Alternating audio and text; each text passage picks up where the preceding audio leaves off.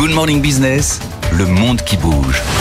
Ah ça y est, hein, début janvier, la campagne électorale bat son plein aux États-Unis, année évidemment importante hein, pour le monde qui va succéder à Joe Biden.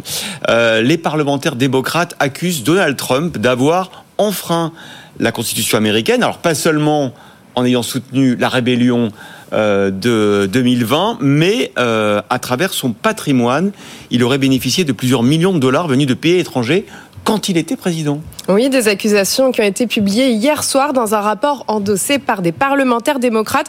Nom du rapport, la Maison Blanche à vendre. Selon ce document, des responsables de pays étrangers ont payé en 2017 et 2018 des loyers, des factures à des propriétés de Donald Trump et de la Trump Organization.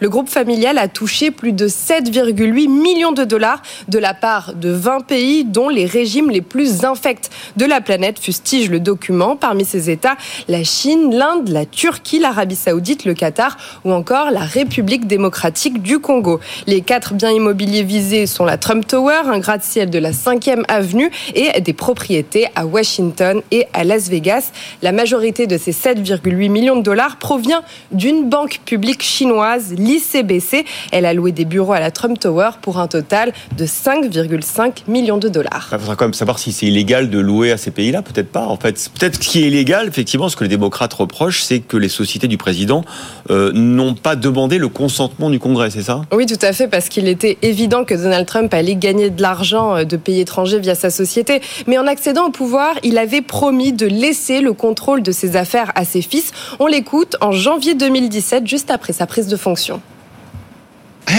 Je dois respecter une législation anti-conflit d'intérêts en tant que président.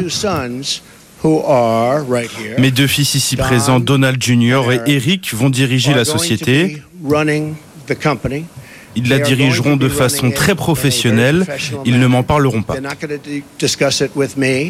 Alors certes, Donald Trump a confié le contrôle de ses affaires, mais il a conservé toutes ses parts dans la Trump Organization. Il a donc forcément touché de l'argent et selon les démocrates, en touchant cet argent, Donald Trump a enfreint une clause de la Constitution qui vise à éviter tout conflit d'intérêts. Elle interdit à tout fonctionnaire, ministre, président de recevoir des émoluments étrangers, cadeaux ou argent d'autres gouvernements sans recevoir l'accord du Congrès.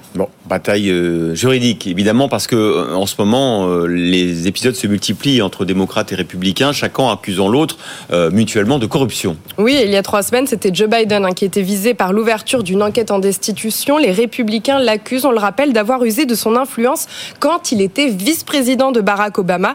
D'après eux, il aurait permis à son fils Hunter Biden de faire des affaires douteuses en Chine et en Ukraine. Côté Donald Trump, on apprend donc que 20 pays ont versé des millions à son patrimoine quand il était président.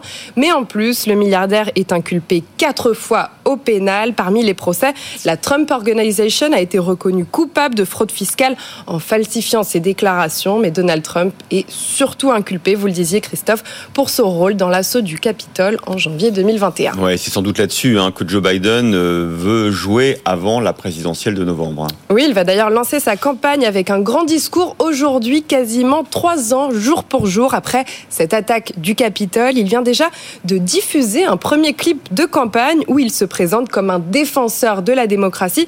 Joe Biden ne cite pas Donald Trump, mais écoutez, c'est tout comme. Il y a des mouvements extrémistes qui ne partagent pas nos valeurs dans la démocratie. Il faut se demander à quoi sommes-nous prêts pour maintenir notre démocratie? Alors le démocrate va tenter d'accélérer sa campagne. Son rival Donald Trump le devance dans tous les sondages récents. Joe Biden qui a enregistré une très mauvaise cote de popularité, la pire cote d'un président en exercice pour un mois de décembre avant une élection. Bon, mais cette campagne nous promet bien des rebondissements. Merci beaucoup Laura Cambo.